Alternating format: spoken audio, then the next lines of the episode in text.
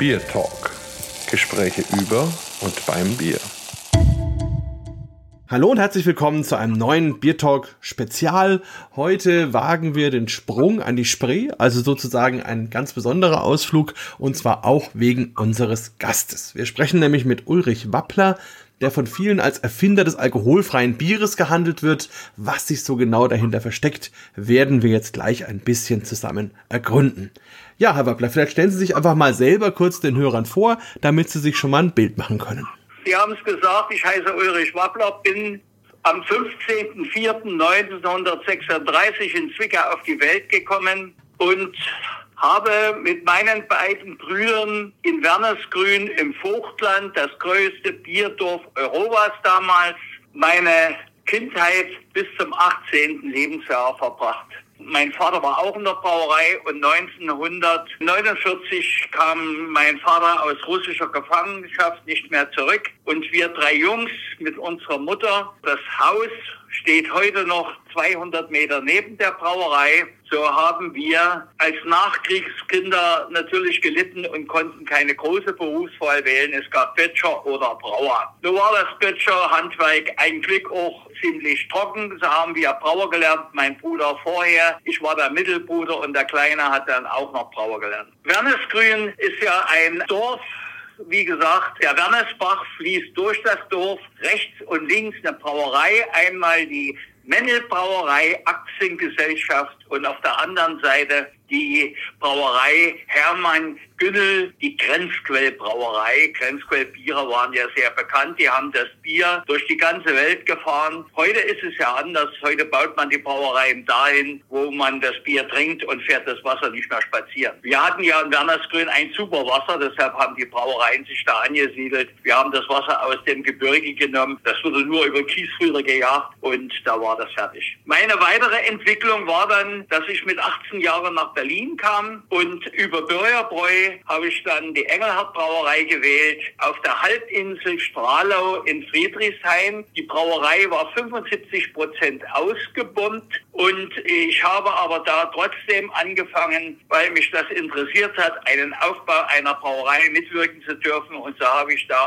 38 Jahre inklusive fünf Jahre Institut, Forschungsinstitut da verbracht. Es wurde damals in dieser Gesellschaft alle Betriebe im Osten, die Brauereien, nur noch aufrechterhalten, wo das Kesselhaus und die Kälteversorgung nicht zerbombt waren. Alle anderen wurden geschlossen. Und so war Engelhardt schon ganz gut mit der technischen Leitung und alles so. Ich habe alle Funktionen da gemacht. Ja, das heißt aber, so die sächsische Herkunft Wernesgrün ist für Sie schon immer noch im Herzen, oder? Oder sind Sie mittlerweile eher Berliner? Ja, Wernersgrün geht mir nicht aus dem Kopf. Ich habe auch noch meine Schulfreunde da. Wir telefonieren, die noch übrig geblieben sind, am Leben sind. Das ist so, wir waren 42 zu 50 zur Schule. Und Wernersgrün war damals zum Kriegsende Niemandsland. Oben standen die Russen und unten die Amerikaner. Das hat sich dann nur verschoben, dass Wernersgrün zur russischen Seite hin, wie in Berlin die Grenzen verändert wurden und wie das alles geklärt ist. Also hat sich dann die Grenze auch verschoben und wir wurden nur äh, die russische Einheit an sich meine Schulfreunde, die noch leben, wie gesagt, die Wernersgrüner. Es gibt ja nur noch eine Brauerei da. Ich habe sehr gute Erinnerungen. Und wenn ich nach Wernersgrün kommen sollte, wieder mal, ich kann jetzt nicht, weil meine Frau vor fünf Jahren Schlaganfall hatte und ich pflege sie. Wir sind 63 Jahre, jetzt 64 Jahre dieses Jahr verheiratet haben auch zwei Kinder großgezogen. Und ich muss sagen, ich wollte eigentlich beruflich was anders werden. Aber ich bin trotzdem nicht böse drüber. Ich liebe den Beruf Brauer auf der ganzen Welt, was ich erlebt habe, kann mir keiner mehr wegnehmen. Und ich muss sagen, der Brauerberuf, die Leute sind ehrlich zueinander und eine gute Gesellschaft. Ja, das stimmt. Und Sie haben ja eben auch ein drittes Kind quasi großgezogen. Können wir vielleicht schon mal kurz vorziehen, wo wir eben am Anfang auch schon drüber gesprochen haben. Das alkoholfreie Bier. Wie kam es denn da überhaupt dazu? Haben Sie da in Ihrem Werdegang als Braumeister schon von Anfang an gedacht, dass das mal ein Projekt werden könnte? Oder kamen Sie da quasi wie die Jungfrau zum Kind? In Berlin haben wir damals in der Engelhardt Brauerei nur Puppe hergestellt, das sogenannte Karamellbier und alles, weil das technisch gar nicht ging. Und durch die Entwicklung der Brauerei habe ich dann nicht an alkoholfreies Bier gedacht, sondern wir haben immer versucht, natürlich helle Biere, Pilzerbiere zu machen. Wir waren ja mächtig beschäftigt mit den Rohstoffen, da auch die Auslastung der Betriebe ganz groß, weil die Rohstoffe wurden ja immer enger das war Wernesgrün und Radebeck kein Vergleich. Die Betriebe haben die besten Rohstoffe gekriegt, weil sie eben exportiert haben. Auch Lübs gehört dazu. Man hat ja immer mehr Getränke gebraucht es hat ja das alkoholfreie Getränkelager gar nicht mehr ausgereicht, um die Versorgung zu sichern. Und da hat man dann gesagt, also an den Grenzen, an den, wenn die Leute hier rüberfahren, die LKWs, die laden immer auf, da stand dran, hier Pirelli tanken, in der DDR streikt das Alkoholverbot. Und dann kam man in den 70er Jahren zu uns in die Brauerei und dann haben die natürlich gesagt, na ja, was wollt ihr weitermachen? Wir waren wirtschaftsgeleitete Industrie und das Getränkekombinat Berlin bestand aus vier Großbetriebe. Und dann hat man gesagt, sag mal, kennt ihr sowas nicht? Ihr Braumeister seid ihr zu dusselig dazu. Und da muss ich dazu sagen, eigentlich kann jeder Braumeister das machen, aber die hatten ja gar kein Interesse daran. Die Kapazitäten waren überfordert an Bier. Und deshalb war auch die Qualität so schlecht. Wir mussten mit Rohgerste arbeiten, wir hatten ja kein Reinheitsgebot. Wir haben Saazer Hopfen verwendet aus der Tschechei, bis dann selbst welcher angebaut wurde. Und so hat sich das alles schon entwickelt. Und ich habe mir Gedanken gemacht, weil ich ja eigentlich fünf Jahre im Forschungsinstitut war. Ich habe erst in 1957 zu 58 den Braumeister gemacht, Brau- und Malzmeister an einer Fachschule in Friedrichshagen. Und 62 dann habe ich in Dippoldiswalde fünf Jahre lang ein Fernstudium zum Getränkeingenieur gemacht. Ich musste aber die zehnte Klasse nachholen, denn in der Schule bei uns waren nur acht Klassen. 45 wurden die Altlehrer entnazifiziert, die Neulehrer kamen. Wir haben eigentlich wenig gelernt. Schule hatte keine Kohlen und so weiter und da habe ich das gemacht. Eigentlich war das ein Lauf. Ich bin dann ins Getränkekombinat schon als Baumeister gut behandelt worden und alles, aber es ging darum, alkoholfreies Bier herzustellen. Da habe ich gesagt, es geht bei uns auch nicht. Aber ich muss sagen, nach 58 hat man die Schnapspreise erhöht in der DDR. Und da wurde natürlich unsere Schnapsfabrik in der Engelhardt Brauerei, die die Russen damals den Braumeister Zappe gezwungen haben mit einem Revolver auf der Brust. Wenn du Bier machen kannst, kannst du auch Schnaps machen. Und dann musste der Schnaps machen, aber nur keine Brennerei, sondern nur eine, eine Schnapsherstellung mit Rohsprit und so weiter. Da, da haben sie Rohsprit gemacht, aber die Schnapsabteilung hat sich eigentlich ganz gut entwickelt. Aber 58 haben sich die Preise erhöht und dann hat man gesagt, machen wir zu. Und da wurde plötzlich die halbe Brauerei, der halbe Gärkeller, der halbe Lagerkeller leer. Und nachdem die Schönhauser Allee Schultheiß geschlossen wurde, aus technischen Gründen, haben unsere schlauen Schlosser, die waren wirklich gut, die zusammengeschraubten Tanks aus den Lagerkellern noch herausgeholt und bei uns aufgebaut und zusammengeschweißt. So hatten wir eine Kapazitätserweiterung. Und da habe ich gesagt, natürlich können wir auch alkoholfreies Bier herstellen. Aber ich muss sagen, das hat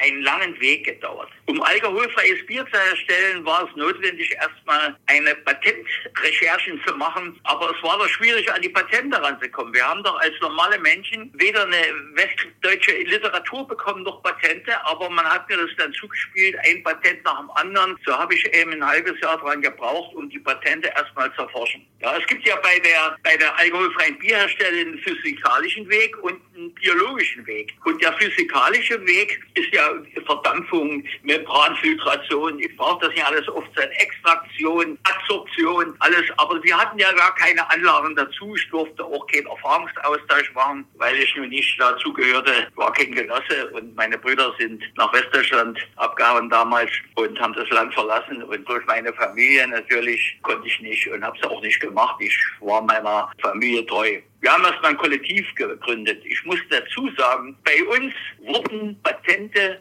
und Neuerungen in der Not geboren. Man hat sich Gedanken gemacht, wie kannst du das verändern? Und außerdem gab es auch noch Geld dafür. Wir haben das nicht umsonst gemacht. Und so wurde eben das alkoholfreie Bier. Wir haben eine Kleinanlage aufgebaut und haben das versucht. Es war ja nicht so einfach. Wir wollten ja biologisches Verfahren machen mit Angern. Und im Ostblock gab es das nicht. Bei uns im Biertalk trinken wir auch immer gemeinsam ein Bierchen. Jetzt ist für mich so ein bisschen die Frage, was haben Sie sich für eins aufgemacht? Ist das eins mit oder ohne Alkohol? Was lassen Sie sich schmecken? Also ich trinke meistens gepilztes Bier mit einer starken Hopfennote, weil ich liebe die Hopfennote.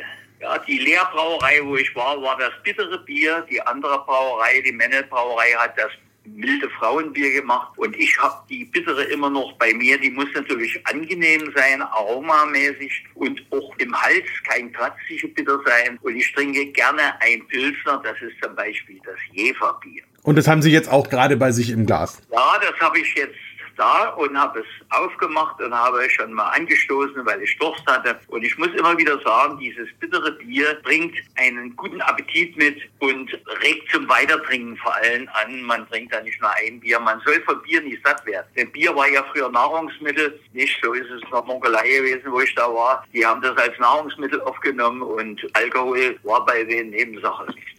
Dann mache ich mir auch eins auf. Ich habe mir auch ein untergäriges Bier genommen. Moment. In dem Fall aber tatsächlich ein alkoholfreies. Das kommt jetzt aus Schottland von der Brewdog Brauerei. Würde Ihnen bestimmt gut schmecken, weil ist ordentlich Hopfen drin, hat eine schöne bittere und durch den Aromahopfen, durch das Hopfenstopfen auch ein bisschen so eine fruchtige Zitrusnote. Also auch was sehr Schönes. Prost, schön, dass wir zusammen sein können. Wohl. Dankeschön. Sie haben ja gesagt, es war alles sehr knapp. Lag ja auch ein bisschen daran, dass einfach durch diese relativ willkürliche Grenzziehung auf einmal die DDR-Brauwirtschaft abgeschnitten war von den Rohstofflieferanten, vom Hopfen, aber auch von den Braumaschinenherstellern und so weiter. Das heißt, da war viel Improvisation angesagt und ich habe mir auch erzählen lassen, dass es zum Beispiel sowas gab wie einen Liefervertrag mit Kuba, weil die einfach nur Zucker exportieren konnten und alle Ostblockländer eben gesagt haben, wir müssen Kuba unterstützen und so die DDR auch jede Menge Zucker eingekauft hat und man dann eben sogar beschlossen hat, das Bier zum Großteil mit Zucker zu brauen. Haben Sie denn von diesen Engpässen und auch von dieser Zuckergeschichte auch was mitbekommen? Ja, ja, natürlich, reichlich. Wir haben erstmal grundsätzlich das Mais bekommen, was man nicht für den Export, die Brauereien, die exportiert haben, nicht für den Export gebrauchen konnte. Unser gutes Mais hat man exportiert und die Brauereien, die Bier exportiert haben, haben ja Faluda Mark gekriegt und die haben auch das gute Malz gekriegt. Denn bei uns war die Malzwirtschaft, man hat zwar ein Gersteninstitut gehabt und hat daran gearbeitet, aber die DDR oder die Bauern, die haben für die Gerstenherstellung eine gute Gerste, die zu vermelzen waren, es müssen ja gleichmäßige Körner sein, die gleichmäßig keimen und alles, haben die eigentlich keinen besonderen Aufschlag gekriegt. Die haben für die Gerste nach Anbau Menge gekriegt und haben natürlich Stickstoff in den Boden hineingehauen als Düngemittel und da wurde die Gerste eiweißreich und über 10% Eiweiß konnte man das kaum verwenden. Und dadurch sind natürlich die ganze Malzindustrie ist etwas zurückgegangen, auch durch den hohen Anstieg des Bieres. Ja, Sie müssen sich vorstellen, wir haben 1945 haben wir gehabt 34 bis 40 Liter pro Kopfverbrauch. Und 1982 waren das 147 Liter pro Kopf der Bevölkerung, obwohl die Bevölkerung um anderthalb Millionen abgenommen hat zu diesem Zeitpunkt getrunken. Es war unmöglich. Und der Zucker aus Kuba, der Rohrzucker war zur Verfügung. In der DDR hatten wir auch selbst Nauen war eine Zuckerfabrik. Ich durfte da mal ein paar Monate arbeiten. Da wurde der Rübenzucker verarbeitet. Ja. Zucker war in Hüllenfülle da, aber wir haben nur 10% Zucker eingesetzt. Der Zucker ist natürlich als Saccharose ein Lieblingsfressen der Hefe und wir haben dann in die heiße Würze und zur Aufstockung nur 10% einsetzen dürfen und ich muss sagen, das war eigentlich gar nicht schlecht. Nicht? Die Vergärung wurde angeregt, denn unsere Maltose, da mussten ja Enzyme hinein, Hochfrucht vergärt ja nicht. Ja? Die war ja nicht aufgeschlossen. Wir haben ja vorhin über das Thema alkoholfrei schon gesprochen und Sie haben angesprochen, dass es ja das Birell-Bier gab, was im Westen, das war glaube ich eine Schweizer Marke ursprünglich, relativ präsent war und man dann eben gesagt hat, okay, wir wollen auf jeden Fall ein alkoholfreies eigenes Bier haben für uns. Und wie hat sich das dann bei Ihnen entwickelt, dass Sie das umgesetzt haben und wann kam dann so dieses erste Bier raus, das man dann auch wirklich trinken konnte? Das Bier nannte sich Audi, unser Bier. Und nachdem ich da anderthalbes Jahr mit einer Arbeitsgemeinschaft von vier Personen, aber das waren nur die, die im Patent eingetragen waren, sondern der ganze Betrieb musste mit mir mitziehen. Und da muss ich sagen, die guten Brauer und auch die Laborantinnen, wir hatten ja keine Messgeräte groß, das gab's ja alles nicht. Wir haben dann das Bier vorbereitet mit einer Kleinanlage, alkoholfreies Bier eben mit der biologischen, aber da gab's ja Probleme, wir hatten keine Sonderhefe. Wir mussten also erstmal eine Anlage bauen, bauen, dass wir die Würze unterkühlen können, dass wir die Gärung stoppen können, dass wir nicht über 0,5 Prozent Alkohol haben, dass wir das zugelassen bekommen. Leider habe ich nachts um halb eins einen Anruf gekriegt von der Leipziger Messe. Die wussten, da hat wahrscheinlich einer abends irgendwie in der Gesellschaft da angegeben, was wir alle schon in Arbeit haben. Da habe ich einen Anruf gekriegt, morgen früh müssen da zwei Kästen von dem Bier, was in, erst in 14 Tagen, drei Wochen fertig gewesen wäre, nach Leipzig schicken. Die haben das alles für so gut gefunden, dass das Wort Aubi mir heute noch anstinkt, wenn mir einer sagt, ein älterer Herr, früher hast du Aubi hergestellt, das konnte man ja nicht trinken. Deshalb habe ich es später in Pilot umgenannt und so weiter. Aber diese Biersorte haben wir dann vor allen Dingen erstmal gebracht in die Hitzebetriebe. Wir haben die Betriebe beliefert, erstmal die ganzen Raststätten in der DDR. Und da hat man einfach gesagt, dass wir kein Wasser transportieren müssen, weil auch eine Spritzsituation negativ war. Wir haben kein Benzin gehabt für die Autos. Da hat man gesagt, also macht doch Folgendes, fahr in Bezirk Gera, in die Brauerei Neustadt an der Oller und rüstet die einfach um und dann könnt ihr alkoholfreies Bier machen. Und da kennt ihr Hermsdorfer Kreuz, Mischendorf und was weiß ich, alles, was da unten an Raststätten liegt. Wir kennen Weißwasser, die Glaswerke, wir kennen Leuchtenbau Dresden, wir kennen alles, die Schwerindustrie, alle, die Durst hatten und während der Arbeit, der Gewerkschaftsbund war ganz hart, der hat ja den Alkohol dann in den Betrieben grundsätzlich verboten. Und da haben wir das ausgeglichen eben mit alkoholfreiem Bier. Unser Bier war ja billiger als das Bierell, das ist ja klar. Aus der Schweiz das kleine. Wir haben 75 Pfennig pro halben Liter. Das war ja an sich kein Preis. Ja, das normale Pilsner hat 91 gekostet, der halbe Liter. Und die Spezialbiere gingen dann von 1,25 bis 1,50 hoch, ja, der halbe Liter. Und mir wurde gesagt, die Fahrer nehmen das reichlich mit in ihre Autos rein und das hat denen gefallen. Die hatten alkoholfreies Bier. Und haben sich auch die Mitarbeiter in den Glaswerken gefreut? Wie war das so?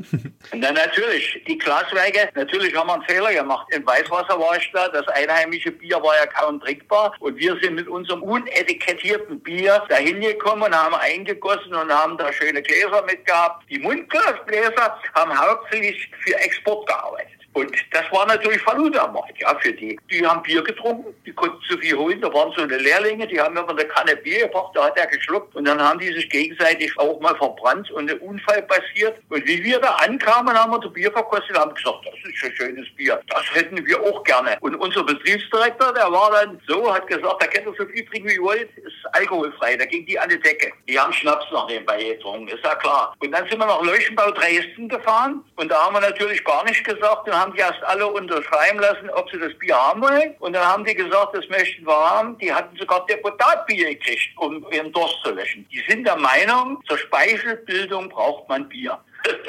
Das heißt aber letzten Endes, haben sie es dann doch genommen oder, oder war es dann tatsächlich... Ja, ja, ja, ja, die haben genommen, auch die, die Hitzearbeiter, die Stahlwerke. Ich habe sie jetzt nicht alle aus dem, aus dem Kopf hier. Wir haben reichlich beliefert. Und das hat natürlich auch dann eine GEMA-Spitze gekriegt. Ja. Und die Länder vor allen Dingen im Ostblock. Es gab ja schon Biere, die aber waren alle über ein Prozent Alkohol. Und diese Biere in der Tschechei und in, in Bulgarien über ein Prozent und geschmeckt haben sie eben auch nicht. Aber wir haben uns da wirklich große Mühe gegeben und ich habe dann auch schon mit Hopfenöl gearbeitet. Ich habe für die Forschung mitgearbeitet und das Hopfenöl haben wir dann auch im Bier mit angewendet und so weiter. Aber mit allen Tricks und allen Mitteln haben wir eigentlich dann ein ganz gutes Bier. Das wurde immer besser und auch der Anstieg des Absatzes ja, wurde immer besser. Und wir hatten dann schon 11.000 Hektoliter. Das ist schon eine ganze Menge. An sich wurde die Anlage gebaut auf 100.000 Hektoliter. Das wäre der DDR-Bedarf gewesen. Aber die Wirtschaftlichkeit ist damit ja abgesunken, das ist klar.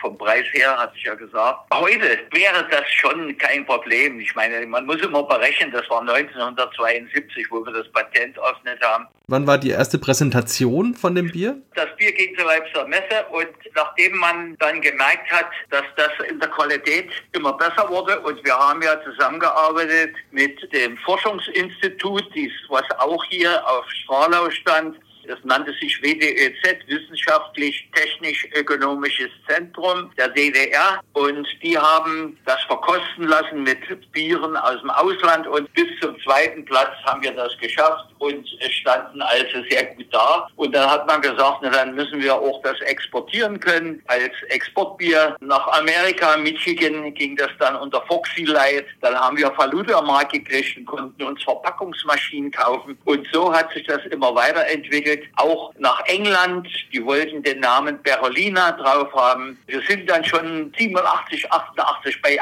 18.000 Hektoliter Ausstoß gewesen. Die Anlage wurde ja noch nicht voll genutzt. Wir hätten weit mehr machen können. Und dann habe ich das natürlich, da ich mal Meister für Pilotanlagen war, habe ich es auf Pilot umgetauft, unser einheimisches Bier. Und dann sind wir zur Messe gefahren, eingeladen worden. Da wurde unser Bier Foxy Light Amerika an der Ausstattung und im Geschmack mit der Goldmedaille der Leipziger ausgezeichnet. Das war 1986. Und da wurden natürlich noch mehr Betriebe aufmerksam. Da wollten es noch viele haben. Dann war ich in der Ukraine, Ukraine in der Brauerei. Dann war ich in Weißrussland in einer Brauerei. Und viele andere wollten das auch haben. Und das war eigentlich eine ganz gute Entwicklungsphase, die wir hatten. Aber leider hat man das dann zunichte gemacht. Nachdem das Brauenbrunn wurde, hat man ja die Betriebe zugemacht. Die Engelhardt Brauerei wurde ja am 30.11.1991 geschlossen. Und damit war auch diese ganze Idee und alles gestorben. Ja, vielleicht da noch mal kurz zurück zur Wende. Wie haben Sie denn diese Zeit erlebt? Also vielleicht 88, 89 und was direkt danach passiert ist und wie ist es Ihnen denn in dieser Zeit ergangen? Naja, mir eigentlich hat man nichts angetan. Ich war durch meine fachliche Arbeit und ich war ja überall mit beteiligt in sämtlichen Neuerungen und Ideen und alles, was auf den Markt kam, ob das nur alkoholfreies Bier war oder reduziertes Bier, alkoholreduziertes Bier oder zur 750 Jahre Feier ein Köpenicker Moll und so weiter, hat man da natürlich mich als Produktionsleiter, ich war ja auch 15 Jahre stellvertretender Betriebsdirektor, eigentlich ganz in Frieden gelassen. Nur das alkoholfreie Bier,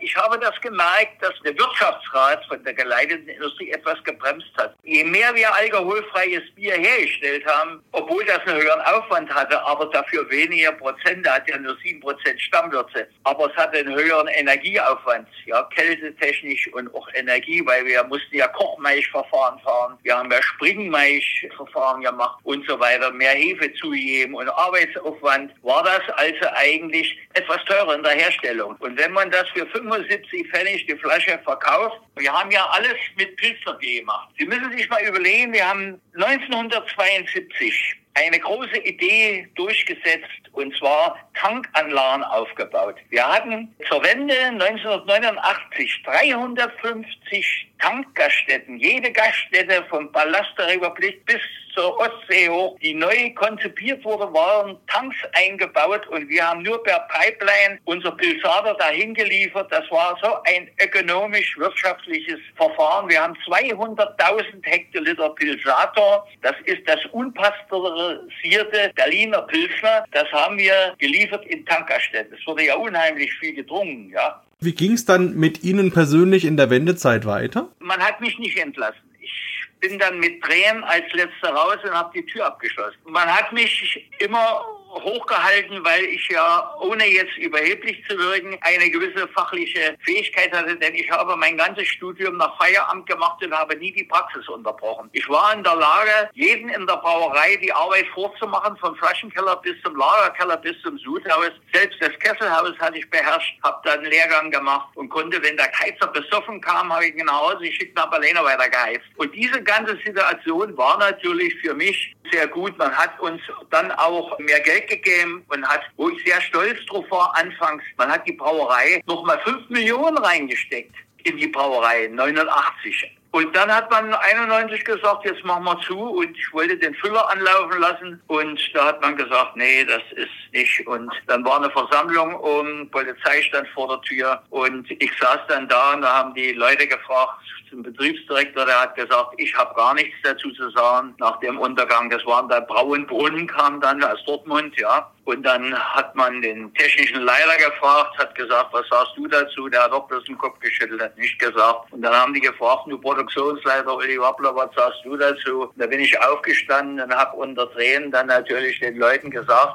dass sie zufrieden sein sollen, dass sie eine gute Abfindung kriegen und dass unsere Technik und unser Betrieb eigentlich den Stand der westdeutschen Brauereien weit zurück war. Das muss ich zugeben. Ja, wir waren technisch und in allem weiter zurück. Ich habe meine Arbeitskräfte dann in West-Berlin untergebracht in den Brauereien, die Brauer. Und da habe ich die Brauereien gesehen. Also da muss ich mal sagen, da waren wir weit zurück. Wir hätten völlig neues Sudhaus gebraucht, neuen Flaschenkeller und alles sowas. Aber das musste man den Leuten beibringen und das war das Entscheidende.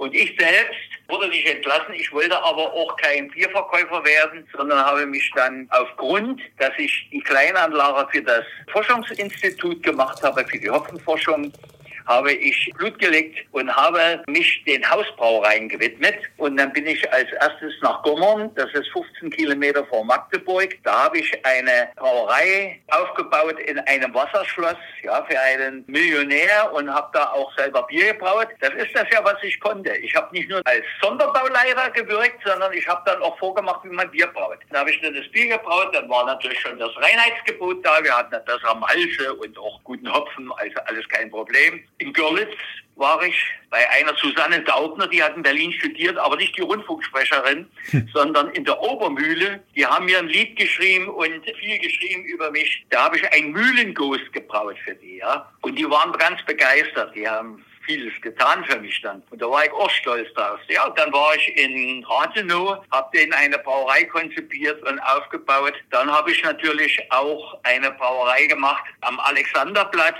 Da hat mich dann einer von Gommern zurückgeholt und hat gesagt, du musst bei uns hier anfangen. Und ich wohnte ja da in der Nähe. Da habe ich dann das Alexbräu. Das ist eine Brauerei mit einem Sudhaus von 15 Hektoliter. Die habe ich als Sonderbauleiter aufgebaut mit und war dann dann zehn, elf Jahre da, habe da mit Lehrlinge ausgebildet, die die Hausbrauereien heute noch machen und auch ausländische Ingenieure. Ich habe für Beraplan gearbeitet, was heute Braukorn ist in München und so weiter. Ja, dann kam auch das Heldenblut in Karolinenhof. Dann habe ich eine Brauerei gebaut und zwar 2015 in Altlandsberg mit Brennerei. Das war, wo ich mir das letzte Denkmal gesetzt habe.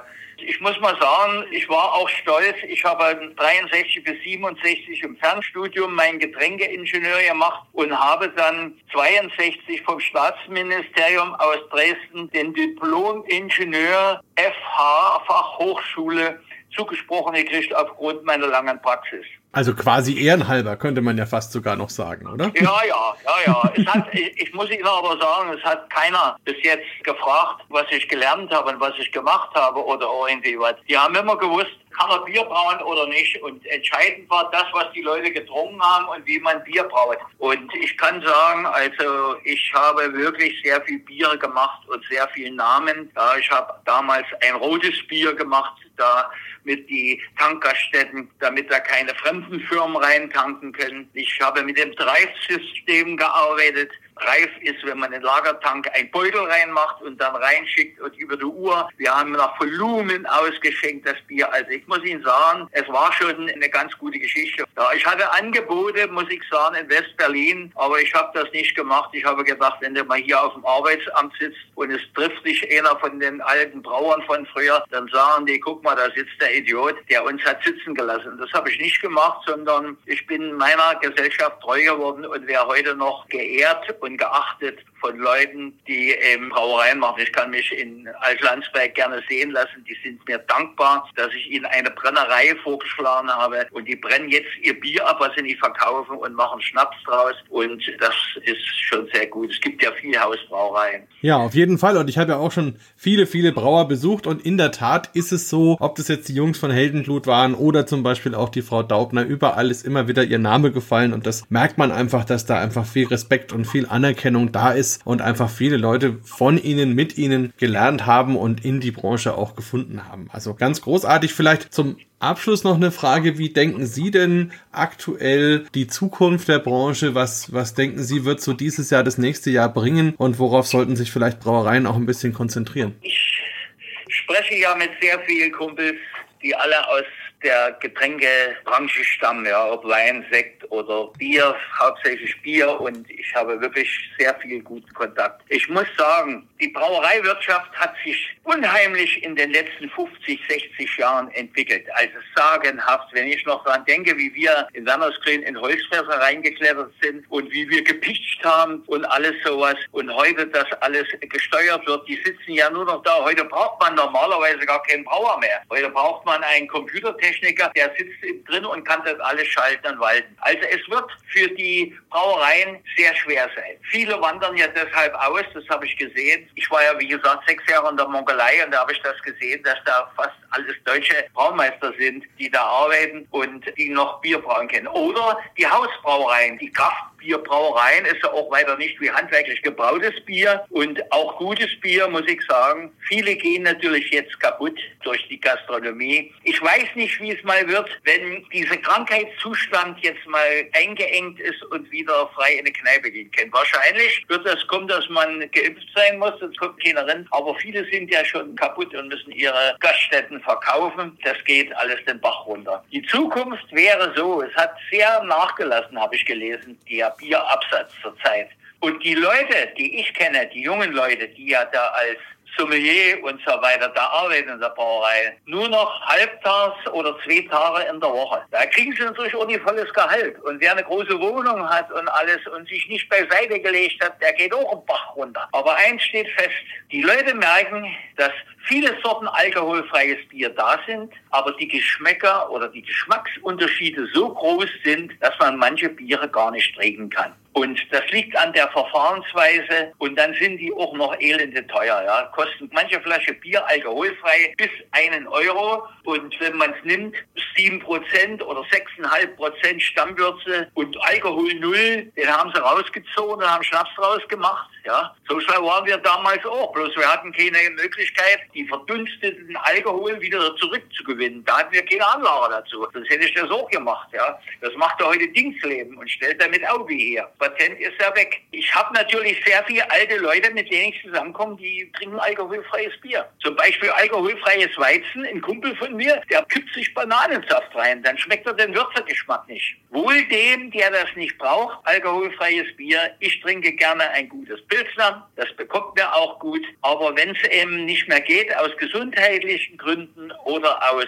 beruflichen Gründen und die Leute, die nicht auf Bier verzichten wollen, die sollten, dann bin ich der Meinung, schon auf alkoholfreies Bier zugreifen. Bloß man müsste da schon einen kleinen Unterschied zwischen der Preislage machen und das wird auch kommen. Dann bedanke ich mich bei Ihnen ganz, ganz herzlich für die Zeit und für die vielen spannenden Einblicke in Ihr langes Brauerleben. Ich wünsche Ihnen natürlich noch, noch viele, viele schöne Jahre und Tage und viele gute Biere, die Sie trinken können und freue mich, wenn wir uns dann demnächst vielleicht bald auch mal wiedersehen. Ja, ich bedanke mich bei Ihnen auch fürs Gespräch und wünsche Ihnen alles Gute. Bleiben Sie uns erhalten, bleiben Sie gesund. Das mache ich. ich versuche es zumindest. Dankeschön. Alles Gute, Herr Raubach. Ja, wir hören voneinander, ja. Das machen wir auf jeden Fall. Bier Talk, der Podcast rund ums Bier. Alle Folgen unter www.biertalk.de.